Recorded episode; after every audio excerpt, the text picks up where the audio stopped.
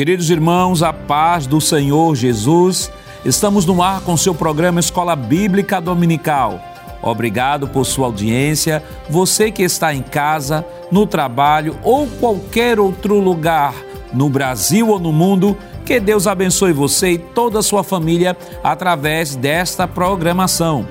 Hoje iremos estudar a 11 lição que fala sobre a sutileza das mídias sociais. E para comentar a lição de hoje, contamos com a presença do evangelista Sóstenes Pereira. A paz do seu irmão Sóstenes. A paz do Senhor, pastor. É um prazer estar aqui no programa da Escola Dominical.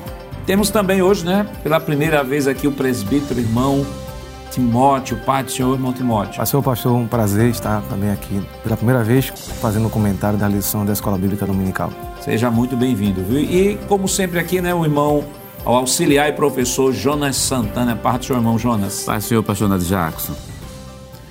Nesta lição, veremos que a internet não é moral ou imoral em si mesma. Estudaremos que é uma ferramenta como as demais, embora seja mais poderosa. Pontuaremos que, como toda ferramenta, ela impõe um desafio ético e moral por parte de quem usa e, por fim, falaremos como o cristão deve fazer uso de mídias sociais. Evangelista Sóstenes, leia por gentileza o texto áureo desta semana. Pois bem, pastor. O texto áureo está em Romanos, capítulo de número 12 e o verso de número 1, que diz: Rogo-vos, pois, irmãos, pela compaixão de Deus, que apresenteis o vosso corpo em sacrifício vivo, santo e agradável a Deus, que é o vosso culto racional. Presbítero Timóteo, qual a verdade prática desta semana? Pois não, pastor. A verdade prática para esta semana nos diz o seguinte: as mídias sociais devem ser usadas como ferramentas na expansão do reino de Deus. Irmão Jonas, quais os objetivos da lição? Os objetivos da lição são esses, são quatro.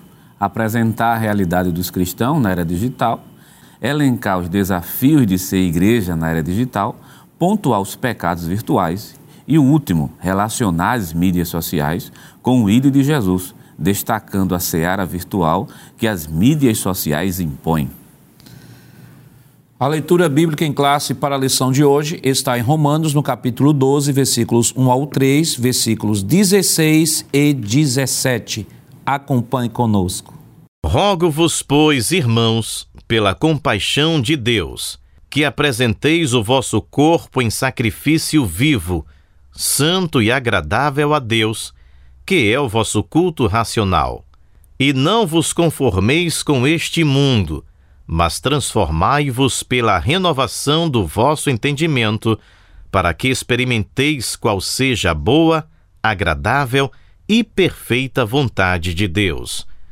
Porque, pela graça que me é dada, digo a cada um dentre vós que não saiba mais do que convém saber, mas que saiba com temperança, conforme a medida da fé que Deus repartiu a cada um. Sede unânimes entre vós, não ambicioneis coisas altas, mas acomodai-vos às humildes, não sejais sábios em vós mesmos. A ninguém torneis mal por mal, procurai as coisas honestas perante todos os homens.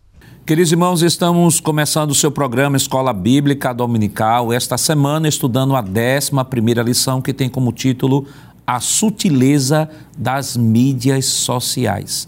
Semana passada, nós estivemos estudando a lição de número 10, que teve como título A Sutileza contra a Prática da Mordomia Cristã. E naquela lição nós aprendemos um pouco sobre a doutrina da mordomia cristã, em especial da administração dos bens. Eu acredito que os irmãos devem lembrar que no início do nosso trimestre nós falamos que os assuntos a serem abordados nesse trimestre estariam transitando dentro de três áreas. A primeira área, a ética cristã, segunda área, a área de doutrinas bíblicas e a terceira área, a área de apologética. Semana passada entramos dentro da doutrina da mordomia cristã e esta semana a sutileza das mídias sociais, estaremos abordando dentro do conteúdo de ética cristã. Né? É um assunto ético, é um assunto desafiador, é um assunto atual e que precisamos meditar e refletir o que é que a Bíblia fala sobre este assunto e como cristãos, como podemos utilizar as mídias sociais para a glória de Deus. Evangelista Sóstenes, nós sempre temos o hábito de começar a lição pela, pelo título da lição e é sempre o bisu que nós passamos aos professores que nos acompanham, não é para poder interagir ou poder imergir o próprio aluno dentro do conteúdo a ser abordado.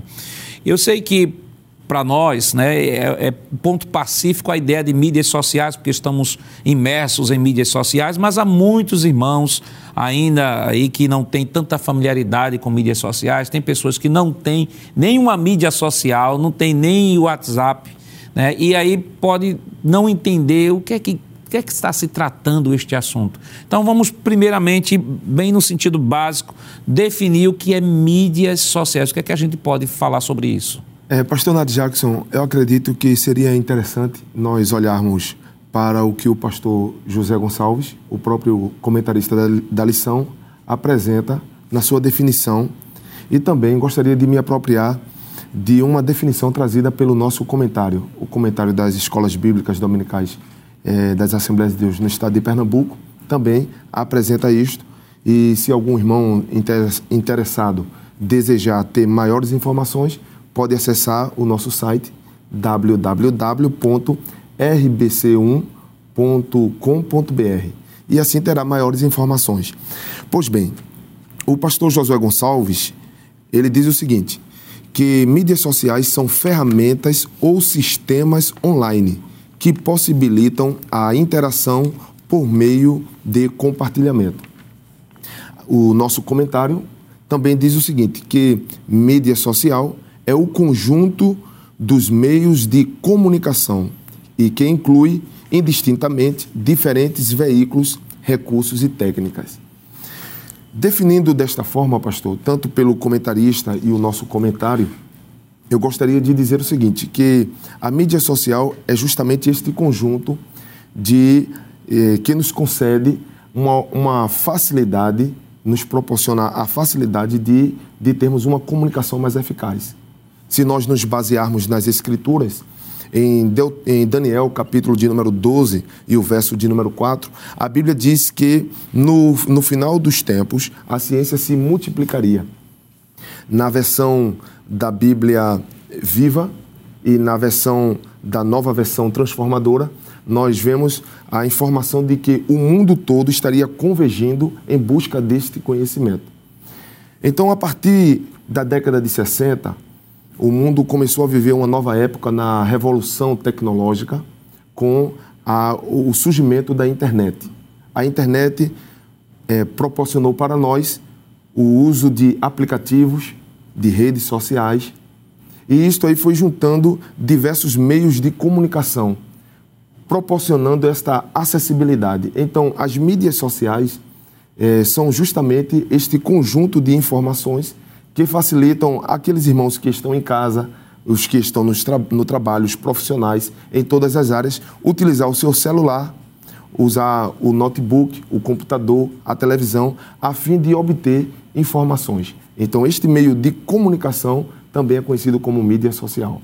Vamos para o primeiro tópico da nossa lição, né? os, os cristãos na era digital. Né? Os cristãos na era digital, nós temos aí, primeiro tópico, fala a realidade do universo online. E o segundo tópico, cristãos, tópico cristãos conectados. É, presbítero é, Timóteo, é, o, o, evangelista Sócio trouxe assim, uma visão panorâmica né, da questão da tecnologia, do avanço da tecnologia. E eu lembro que essa ideia de mídia social nem passava na nossa mente, na, na nossa geração, né? Lá na época que éramos adolescentes, apesar de que não faz tanto tempo, né? É não faz tanto tempo, é porque a, a ciência evoluiu muito. Mas não se passava na nossa mente nem essa evolução tecnológica nós alcançamos um momento em que a comunicação de fato ela era feita ainda através de cartas, de cartas, telefone, só tinha telefone quem de fato tinha muito dinheiro, porque para se ter um telefone, uma linha telefônica, melhor dizendo, era o preço de um carro popular. Então, às vezes, na rua, por exemplo, na rua de casa, tinha uma pessoa só que tinha uma linha telefônica, que era o homem mais próspero da rua. E às vezes o que, o que é que acontecia? A gente escrevia carta para os parentes que estavam em São Paulo, em outras cidades, para dizer o dia e a hora que eles deveriam ligar, né? e com a, com a anuência né, do, do, do, dono lá por conta da amizade, éramos vizinhos, e, e aí estávamos naquele dia e horário, o telefone tocava e com, conseguiríamos, conseguíamos, melhor dizendo, conversar com, as, com os nossos parentes. Então, houve uma evolução assim, sem sombra de dúvida, o que evoluiu nesse, nesse século XX não evoluiu em todos os 19 séculos Anterior. atrás. Então, os cristãos na era digital é um desafio, é um desafio premente, é um desafio de que a igreja ela não tem como se eximir né, de se envolver nessa era digital, porque o mundo hoje é mundo digital. Sim, pastor.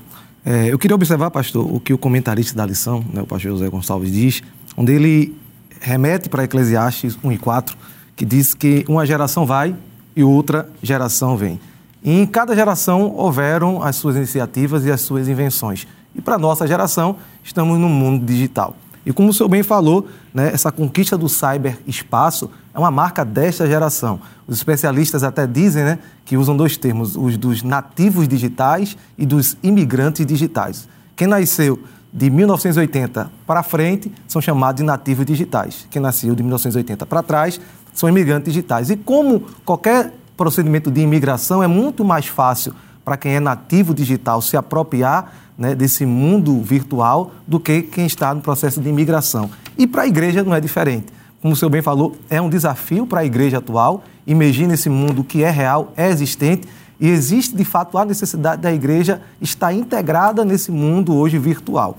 Então, aqui do subtópico 2 desse primeiro ponto fala sobre a necessidade dos cristãos estarem conectados, remetendo ao que o senhor falou trazendo lá atrás para a igreja primitiva, onde a troca de informação, o apóstolo Paulo fala isso nas suas epístolas, eram feitas por cartas, né? e o nome epístola já remete a isso, e na era atual, nós temos essa troca de informação de forma instantânea e imediata. É exemplo de algumas ferramentas como o WhatsApp, onde você consegue em tempo real transmitir uma informação que outrora a gente só conseguia transmitir com dois, três, quatro, cinco dias, às vezes uma semana, até um falecimento de um familiar, a pessoa já era sepultada e só posteriormente é que a pessoa ficava sabendo do falecimento. Então, é necessário a igreja estar emergida dentro desse contexto virtual.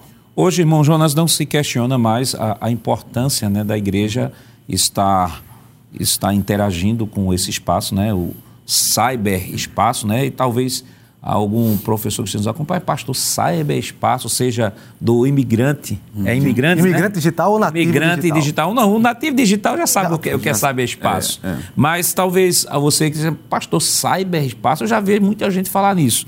O cyberespaço é o espaço das comunicações nas redes sociais, é justamente esse espaço nas redes sociais.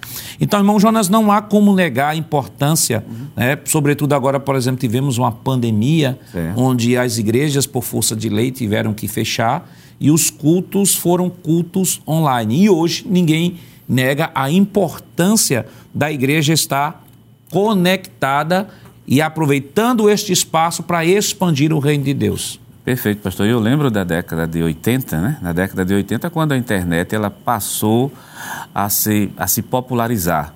Aí quando chega realmente na década de 90, e nos ambientes de igreja, de certa forma, tinha grupos de cristãos que se assustavam, né? Se assustava e achava que aquilo nunca seria uma realidade. Acontece que de 2000 para frente tornou-se uma realidade de caráter mundial. Quer dizer, não tem como fugir dessa realidade. E quando chegou a pandemia, a pandemia fez com que as redes sociais, aí a gente pode ver o lado bom das redes sociais, que foi utilizado para fazer, realizar cultos Quer dizer, ali Jesus curou muitas pessoas, através daquelas mensagens, pessoas foram curadas, pessoas foram alcançadas. Então, a realidade das mídias sociais é presente hoje na igreja. A questão não é o fato dela existir, porque não há como voltar atrás. Né? Por exemplo, é difícil hoje se pensar numa comunicação sem internet hoje. Quer dizer, se fizer por meio de carta, se é que as, as cartas ainda, ainda vigoram mas é uma coisa muito mínima. Então, a questão não é simplesmente o mundo digital estar na igreja, é como utilizar esse mundo digital a favor do reino de Deus, porque é um mundo extremamente grande. Então, observe, é, é, ministro Sosta, então, o irmão, o irmão é, Jonas colocou que o problema não é a ferramenta. Existe, existem pessoas até que diamonizam, né? É. Diamonizam as redes sociais, a tecnologia. Na época de Jesus, claro que na época de Jesus não tinha isso. Mas se Jesus viesse hoje, ele usar todas as ferramentas necessárias ou todas as ferramentas disponíveis para a propagação do reino de Deus. E isso é um, é, um, é um momento, e as mídias sociais promovem justamente este momento para que nós possamos alcançar um número maior de pessoas num tempo menor. Exatamente, pastor. E é importante, é, na fala que o professor Jonas apresentou e o que o senhor tem falado, é, apresentar algo que está no nosso comentário da nossa lição, que a internet em si e o uso das mídias sociais também tem os seus, os seus pontos positivos e os pontos negativos. Eu gostaria de elencar aqui os pontos positivos, como está no nosso comentário, promovem o ensino acadêmico e a profissionalização, denunciam maus tratos, crimes e violência, encontram familiares perdidos. Então, quantos de nós deixamos de ir no banco naquela fila de banco, pagando tudo online. Quantos pagamentos têm sido feitos, quantas transações bancárias, quantas realizações têm sido feitas, encontros de familiares pelo, pela, pelo uso da internet. Então, quer dizer, tem um lado positivo da rede social, da mídia social. Também tem um lado negativo. Por exemplo, é, existe um termo em inglês que tem sido muito popularizado entre nós, que é os haters, que é justamente o discurso de ódio que pessoas usam a internet para apresentar um discurso de ódio, inflamando pessoas uma contra as outras. Então, por esse lado, a, a internet tem o seu lado negativo, quando as pessoas usam para outro termo em inglês, para fake news, que é um termo em inglês para falar de mensagens falsas, de levantar mentira contra pessoas. Então tem um lado negativo. No entanto, a igreja sabendo aproveitar, ela pode se utilizar disto para evangelizar, para anunciar a palavra de Deus e assim propagar a palavra, como foi dito nesse período de pandemia, quando todo mundo foi proibido de estar na igreja, então, nos templos.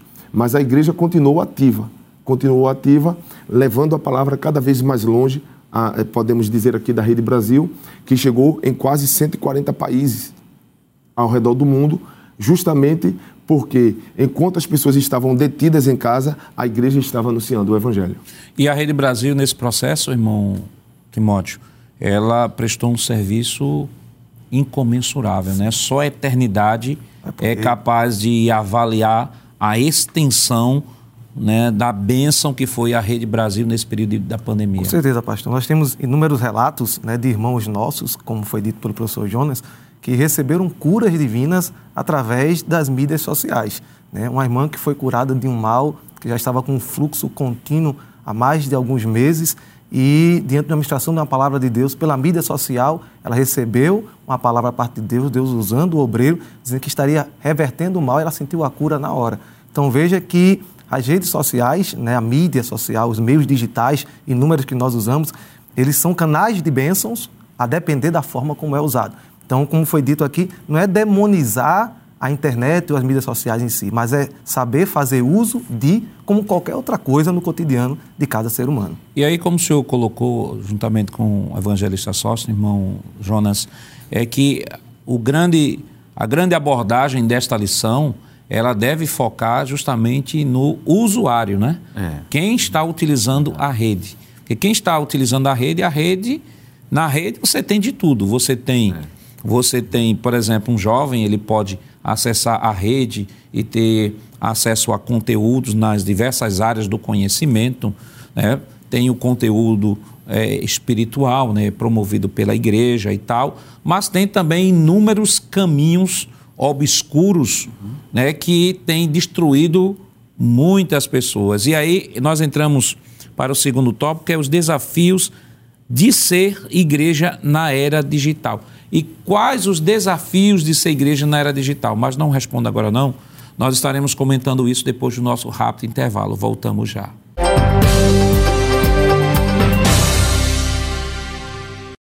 Queridos irmãos, estamos de volta em seu programa Escola Bíblica Dominical, esta semana estudando a 11 lição que tem como título A Sutileza das Mídias Sociais.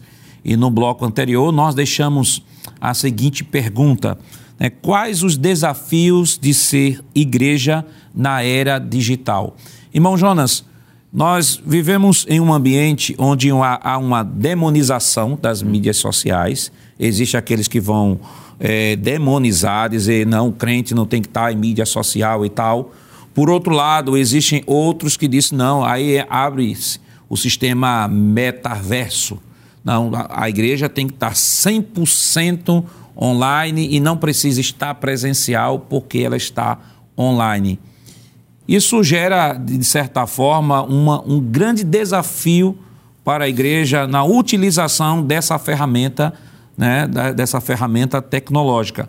Quais os principais desafios que a igreja hoje tem né, ou, ou enfrenta com relação a essa era digital?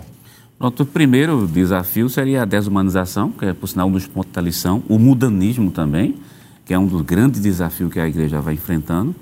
Uma por quê, pastor? Nós temos, eu vou citar um dado que é do comitê, do comitê gestor de internet, que regula a internet aqui no Brasil, eles dizem que nós temos hoje no mundo 4,7 bilhões de pessoas conectadas. Quer dizer, é muita gente conectada.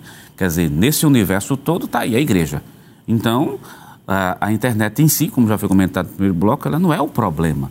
O problema é, na verdade, quem faz uso dela. E quando chega num ambiente cristão, aí nós encontramos duas situações, como o senhor já bem pontuou.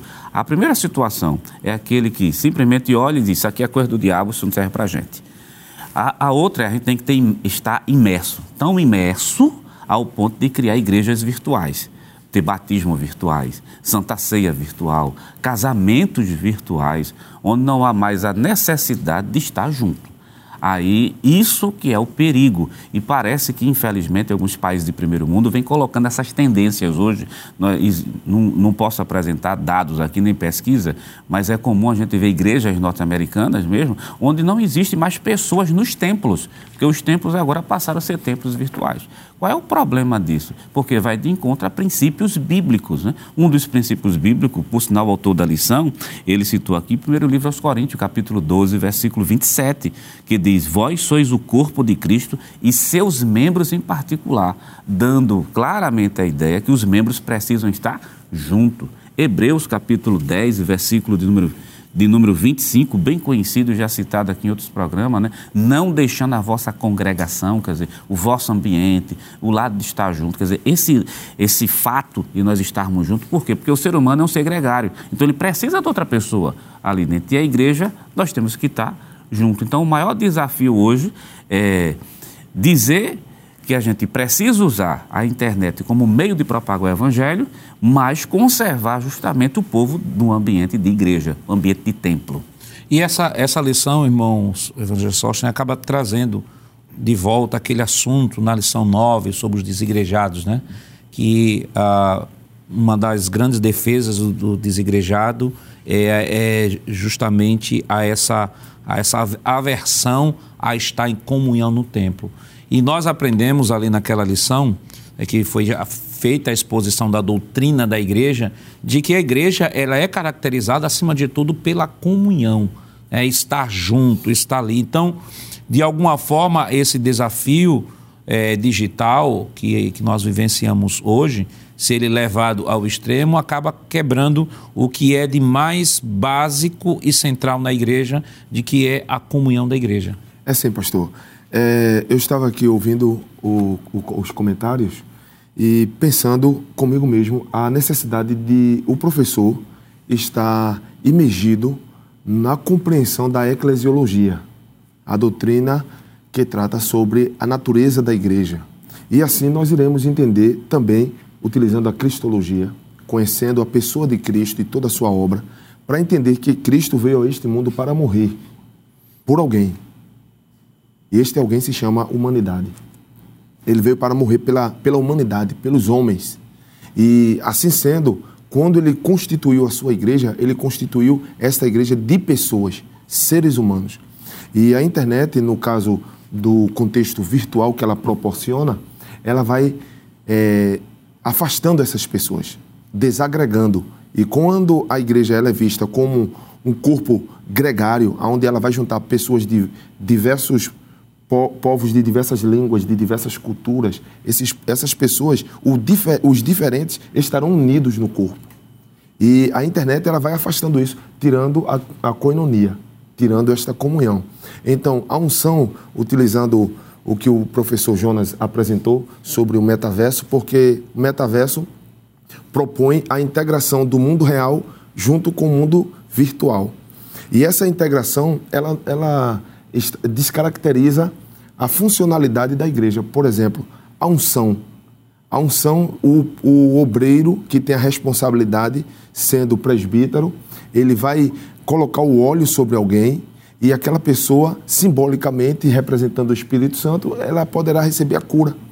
A, a Santa Ceia, o obreiro ele vai quebrar, partir o pão para que seja entregue. Foi assim que aconteceu com Jesus e assim que os apóstolos fizeram dentro de uma tradição cristã. E a internet ela vai tirando, vai descaracterizando isso, de maneira que cada um vai se ungindo, cada um vai comprando óleo em casa, vai se ungindo, cada um vai partindo o pão por si mesmo, e isso vai tirando as verdades que estão estabelecidas na palavra de Deus.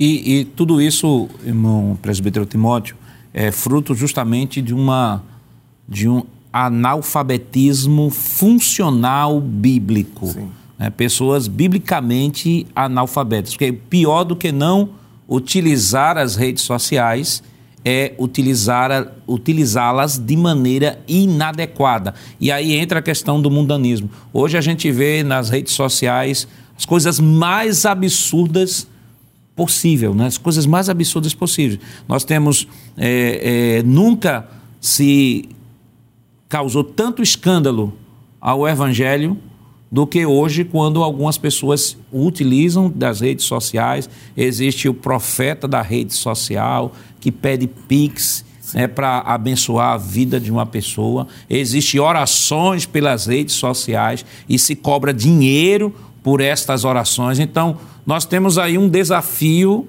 muito grande para a igreja, porque a igreja que, como a nossa igreja, utiliza as redes sociais de maneira bíblica, de maneira ortodoxa, de maneira adequada, de alguma forma acaba sofrendo alguma, alguma aversão ao mundo aí fora em decorrência dessa má utilização que aparentemente está sobre o manto da espiritualidade, mas nada mais é do que o mundanismo disfarçado de santidade. Pois não, pastor. É, pegando um gancho tanto na fala do professor Jonas como da evangelista Sorte e do senhor, né, a igreja na era digital precisa ser relevante.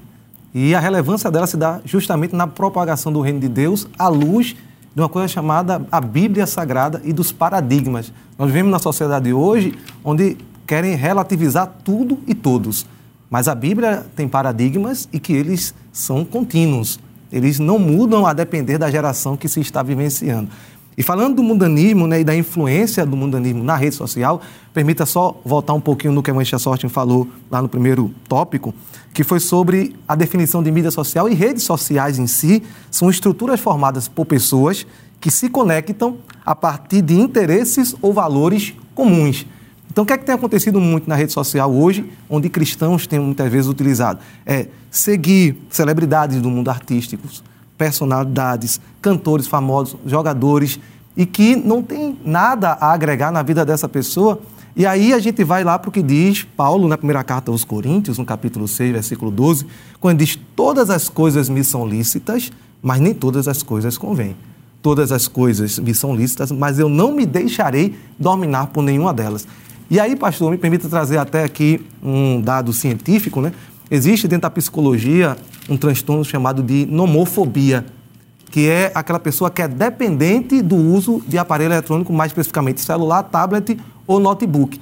Então, o nomofóbico, ele sente todos os sintomas de uma pessoa que está com algum transtorno psicológico, psicossomático, né, quando ele é privado desse uso.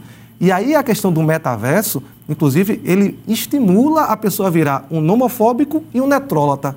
Ou seja, é aquela pessoa que é viciada na internet, porque ela não vai mais para o ambiente da igreja, o contexto físico, onde é necessário esse contato. E o senhor falou sobre esse, esse trans, transtorno psicológico, eu, eu, lembrei agora que eu vi um, uma, uma, reportagem que existe é, na, na Coreia do Sul centros de tratamento de pessoas viciadas em internet. Inclusive, já existem é, relatos de, de é, sul-coreanos terem morrido de exaustão, de terem ficado semanas ligadas na internet. E existe, da mesma forma como nós temos aqui no Brasil, né, clínicas de tratamento de pessoas viciadas em drogas. O, lá na, na Coreia do Sul, tem clínicas de tratamento a pessoas viciadas em internet. Então, veja que é algo que é real e que existe. E aí, permita só fazer mais um adendo, pastor. Além disso, tem a questão de a pessoa procurar ser uma coisa que ela não é no mundo virtual.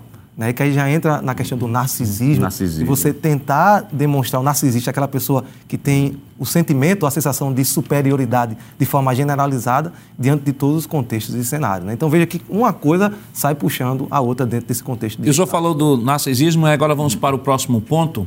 É, a igreja e os pecados virtuais, sensualismo e o narcisismo. Né?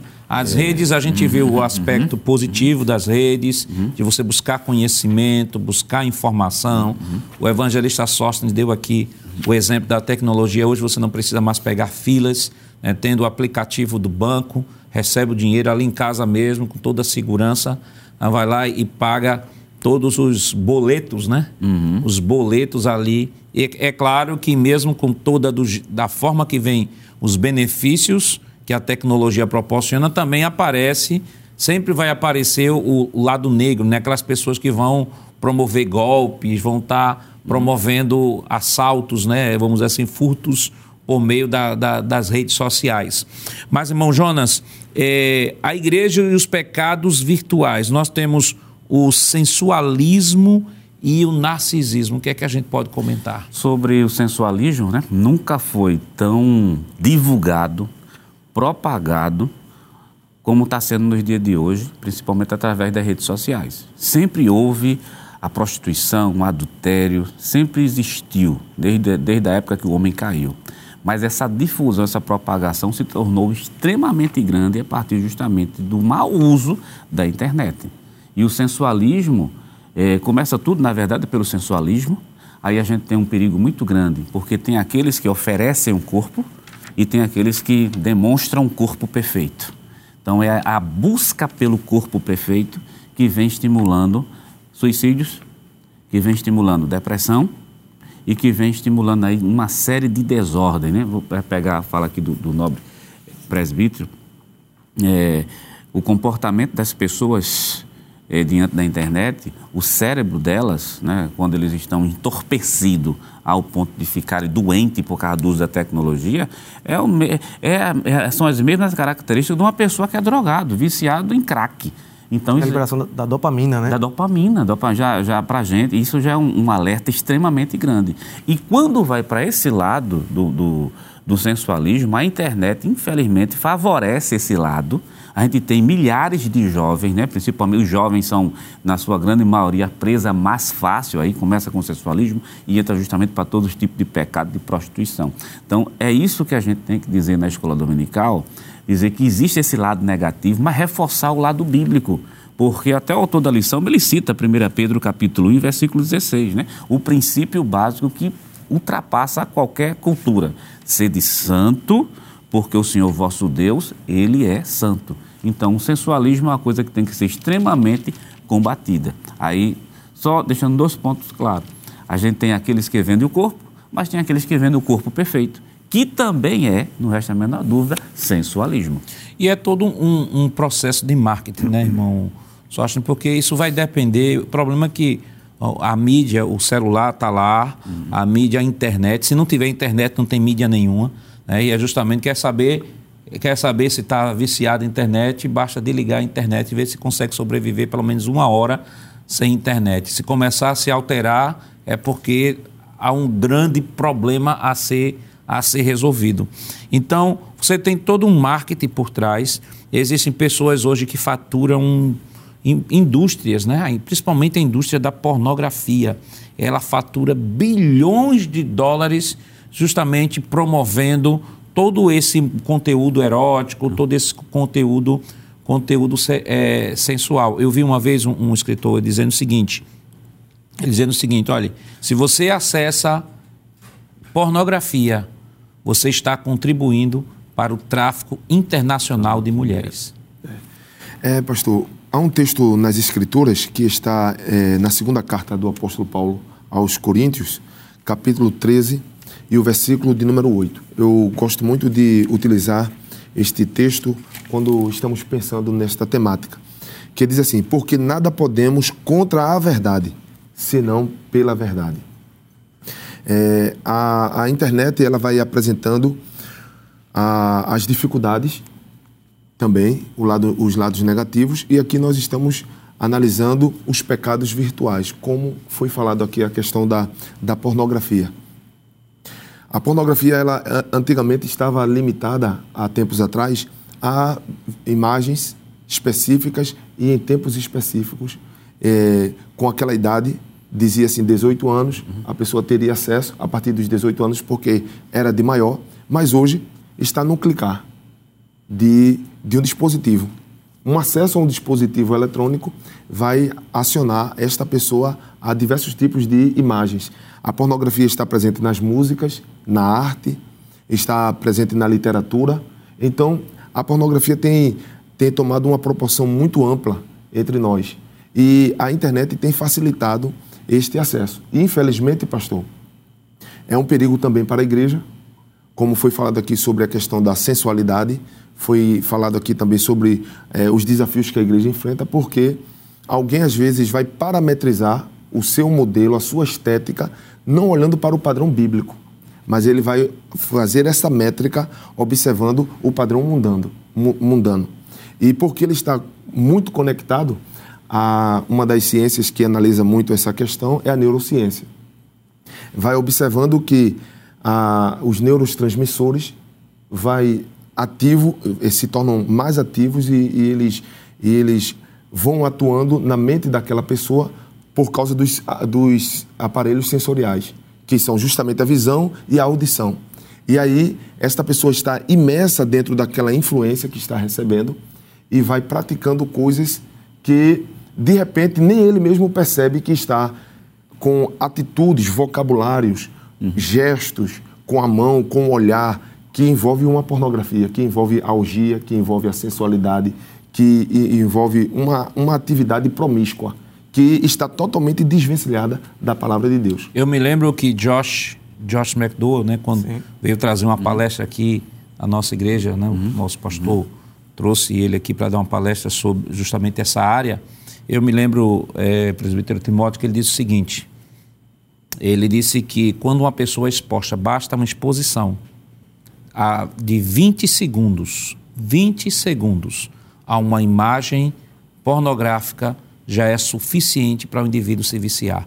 E aí ele disse o seguinte, que a, a pornografia ela, vicia, ela vicia mais rapidamente do que o próprio crack.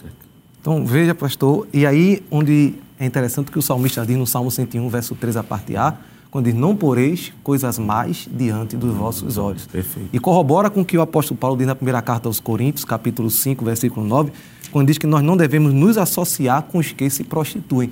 E aí, a prostituição, trazendo no original de Pornéia, envolve não somente a prática física real, mas também existe a prostituição virtual. E aí eu me dirijo a você, professor, professora, né, que permeia da sala de jovens até os idosos, porque talvez você esteja se perguntando, mas qual a aplicação disso para a minha vida? Então, o senhor, a senhora é pai, o senhor, a senhora é mãe, né? também é avô, tem sobrinho, netos, e aí todos esses podem estar envolvidos dentro desse mundo e desses perigos, desses desafios que a era virtual, a era digital traz para a gente enquanto contexto de igreja. E, e, pastor, é interessante que nesses últimos dias, é, assim, dessa expansão exagerada da internet, desse uso desenfreado, os adultérios virtuais. Porque há pessoas que dizem, não, mas não há contato físico, mas a quebra de princípio bíblico se constitui, na verdade, pecado. Então, um professor da escola dominical, se ele quer um, um referencial para saber se realmente o que está vendo ali é certo ou errado, pega Filipenses capítulo 4, versículo 8, que diz assim, quanto mais, irmão meus, tudo que é verdadeiro, se é, se é verdadeiro, deixa eu só parafrasear, se é verdadeiro, se é honesto, se é justo, se é puro, se é amável, se é de boa fama, se glorifica na verdade a Deus, estou fazendo aqui uma, uma paráfrase, então pense nisso. Se não, se não passar nesse crivo, descarte. É por isso que falamos que ah, essa lição ela, ela é uma lição voltada especificamente para a área da ética cristã. Mas ainda falando sobre a igreja e os pecados virtuais, o que é que nós podemos entender sobre o narcisismo descrito aqui pelo autor? E quais as mídias sociais e como poderemos usar as mídias sociais para tornar o evangelho público, o evangelho, uh, proclamar o evangelho a todas as nações? Mas isso nós estaremos comentando depois do nosso rápido intervalo. Voltamos já.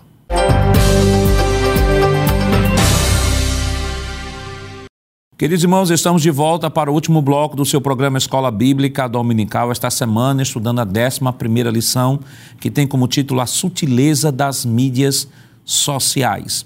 E ficamos de comentar, né, ainda falando sobre a igreja e os pecados virtuais, sobre o narcisismo.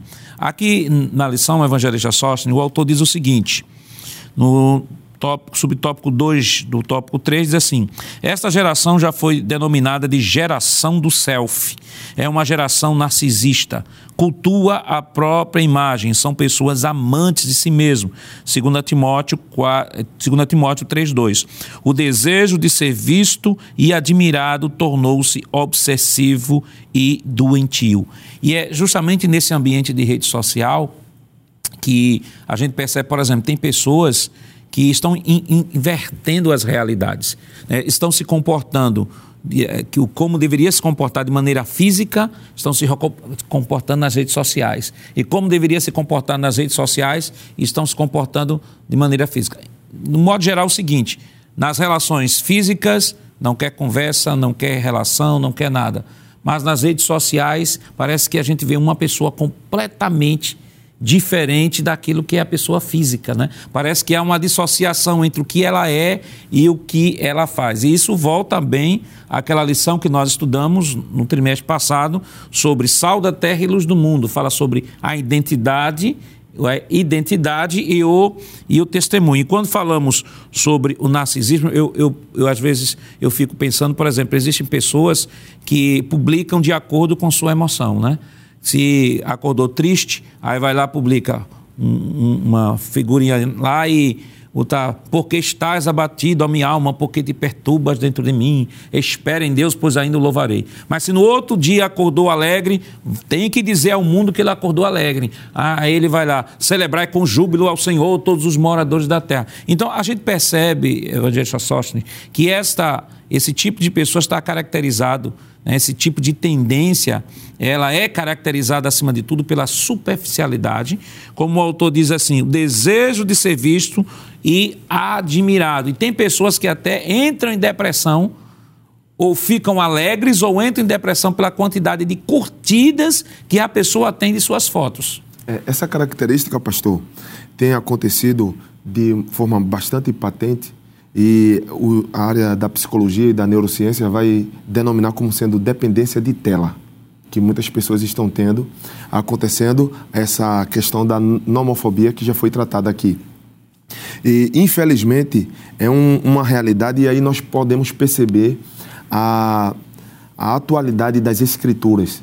Porque no texto que o senhor citou, de 2 Timóteo, da segunda carta do apóstolo Paulo, no capítulo de número 3, o verso de número 1, Paulo diz assim: Sabe, porém, isto, que nos últimos dias sobrevirão tempos trabalhosos. Justamente nos últimos dias, ele estava se referindo a, a esses dias. E ele diz assim: homens amantes de si mesmo. O verso de número 2. É interessante que esta cultura narcisista ela abrange especialmente o que o presbítero Timóteo apresentou sobre os nativos digitais. Ele apresentou dois grupos, os que são imigrantes que é, têm, a partir de certa idade, que foram levados ao contexto do mundo virtual, pessoas que ainda estão aprendendo a usar a internet, e aqueles que nasceram já dentro desse contexto. Estes que nasceram do, dentro do contexto, eles enfrentam essa realidade, que têm dificuldade para se socializar. Eles têm dificuldade com a, com a comunicação não verbal, o olhar, ele tem dificuldade com o tocar. E, resultado, quando chegam no ambiente de família, ficam tímidos. Mas quando chegam na internet, eles estão num ambiente que ninguém está tocando nem olhando para ele, e ali ele toma a ousadia de dizer o que quiser. Mas o narcisista também, ele é, é uma pessoa que está preocupado com a sua própria imagem, como já foi definido aqui. E essa preocupação com a, a própria imagem nos alerta, como igreja que somos, que devemos olhar para as Escrituras e não secularizar esse comportamento. Porque às vezes, com a secularização, nós estamos preocupados em apresentar a, a nossa imagem, a estética do templo, a estética. É, o meu povo tem que mostrar que está bem fisicamente. Então, vou me preocupar com a estética. O, o apresentador, ele já, é, o, que na verdade é um pastor ou um obreiro, ele se torna o que eu disse, um apresentador. E esta preocupação, ele já não vê o púlpito como sendo um lugar santo para a ministração da palavra. Ele vê este lugar como uma apresentação de um palco onde ele está na plataforma, aonde ele vai se expor. É, essa preocupação com a imagem, ele já não se preocupa mais em cumprir as escrituras, aonde Jesus ensina: procure o último lugar, procure o anonimato, procure a simplicidade, procure a humildade. O narcisista, pelo contrário, ele vai querer se apresentar. Eu lembro, o senhor falando aqui, eu lembrei de um texto que está em Romanos capítulo 12, versículo 3, na versão NTLH, que é bem mais assim, bem mais contemporânea a linguagem, ele diz o seguinte: Romanos 12, 3 diz o seguinte: Por causa da bondade de Deus para comigo, me chamando para ser apóstolo, eu digo a todos vocês que não se achem melhores do que realmente são. Pelo contrário, pensem com humildade a respeito de vocês mesmos e cada um julgue a si mesmo conforme a fé que Deus lhe deu. Então, aqui é um convite à piedade, né? Porque nós temos exemplos é, de pessoas assim, por exemplo, 3 João 1,9 Síndrome de Diótrefes, né? Diótrefes, aquele que bateu de frente com João, queria a proeminência. João diz, ele queria a proeminência. Era um completo obreiro narcisista, né? Era ele, primeiro é ele, depois ele e depois ele continua ele, né? Ele é o centro das atenções. Mas Paulo chama aqui para a piedade e dizer assim, olha, coloque o pé no chão e se lembre que o que você é, você é não é por você. É a graça de Deus na sua vida que faz de você o que você é. É verdade. Pastor, me permita fazer uma colocação de que o narcisista ele se compara àquilo que o escritor de Provérbios, no capítulo 25, versículo número 28, quando ele diz que o homem que assim é, ele é como uma cidade derribada, que não tem muros. E assim é o homem que não pode conter o seu espírito. Então o narcisista ele se expõe tanto que ele fica vulnerável assim como uma cidade sem muros. Né? Então, eis aqui o perigo de, da exposição exacerbada em detrimento, como disse a Magia Sorte, até da própria espiritualidade no contexto de igreja, falando para o nosso público. E o que dizer, pastor, das recomendações paulinas, que diz o quê? Considera o outro superior a ti. Uhum. Se o narcisista ele se coloca na frente, ele nunca consegue enxergar outra pessoa além dele mesmo. É preciso nascer de novo, né? O próximo tópico é, fala sobre as mídias sociais e o ID de Jesus. Ele fala sobre a seara virtua virtual e o pastoreio virtual. O que é que a gente pode comentar, irmão Jonas? Não, sobre a seara virtual, é, somente elencar o que já tinha dito anteriormente, a questão da gente tem hoje, pelo menos hoje, né? Quando, é, daqui a duas ou três semanas, com certeza é mais, de 4,7 bilhões de pessoas, então a gente tem uma, isso, bilhões de pessoas conectadas. E olha que tem uma fatia de gente aí dentro desse mundo que ainda não conhece nem coisas feitas Facebook, Instagram e WhatsApp. E uma outra coisa, se dominar a língua inglesa, você de fato alcança não, esse isso, montante, né? verdade, se dominar perfeitamente, pastor. Se dominar um pouco do inglês, alcança esse mundo. Então a seara realmente é extremamente grande. É aí que entra aquele cuidado de utilizar as redes sociais no sentido de propagar o evangelho, de alcançar locais, por exemplo, existem países que não permitem igrejas, ou melhor, templos físicos. Aí a inter... mas a internet entra, é possível o culto chegar. Mas é bom deixar claro que são casos específicos, né? não está se substituindo a presença do templo simplesmente por causa da questão uma questão virtual. Então, a seara é extremamente grande, as ferramentas têm que ser usadas no sentido de ganhar almas para Cristo e de edificar também. Agora, lembrando aqui que o, o, o evangelista Sóstenes disse o que o senhor pontuou, a questão da piedade. Piedade, porque são instrumentos a fim de glorificar o nome de Cristo. Né? Tem um versículo é que o senhor leu Romanos, eu me lembrei de Romanos capítulo 15, versículo número 18, né? Paulo fala da questão da piedade, porque infelizmente a gente tem visto hoje uma necessidade tão grande de ter like que tem pregador que é, é capaz de fazer qualquer coisa, né? Qualquer coisa para ter like. Mas, até comprar seguidores. Né? Até né? comprar. Infelizmente, eu ia nem tocar no assunto, mas até de fazer compras de seguidores. É, infelizmente tem disso aí. Mas é bom que lembre de Romanos capítulo 15 e versículo 18, a recomendação paulina, porque não ousaria dizer coisa alguma que Cristo por mim não tenha feito para a obediência do gentio, por palavra e por obra. Não ousaria dizer nada que Cristo não tenha, não é eu que estou fazendo, é Cristo que faz pela gente. Então esse mundo virtual é um campo extremamente vasto para se ganhar almas para Cristo e o nome de Deus ser glorificado. É o que o apóstolo Paulo disse a Timóteo na segunda carta, capítulo 4, versículo é. 2, né? Que pregues a palavra em a tempo e fora, fora de, de tempo. tempo. Não é um, assim, não é um, um ambiente de ostentação, é um ambiente para a gente salvar almas para Jesus. E seguindo sempre o princípio paulino, né? 1 Coríntios 10, 31. Quer comais, quer bebais, quer façais qualquer outra coisa. Aqui abre um parênteses, acréscimo nosso. A usar as redes sociais, faça tudo para a glória de Deus. Lembre-se de que, como cristão, não podemos ter um comportamento na rede e outro fora da rede, porque somos sal da terra e luz do mundo. Sal fala de identidade, luz do mundo fala de testemunho. Sejamos cristãos verdadeiros em todos os ambientes, porque não podemos nos desvencilhar da nova natureza, da nova identidade que temos agora em Cristo Jesus. Que Deus continue abençoando em nome de Jesus.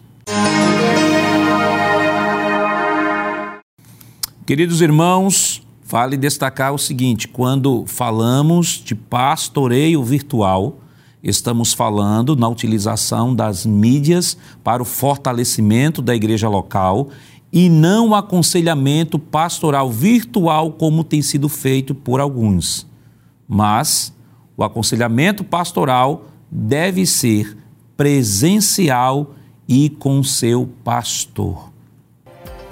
Chegamos ao final do programa. Hoje estudamos a 11 primeira lição com, com o tema A Sutileza das mídias sociais.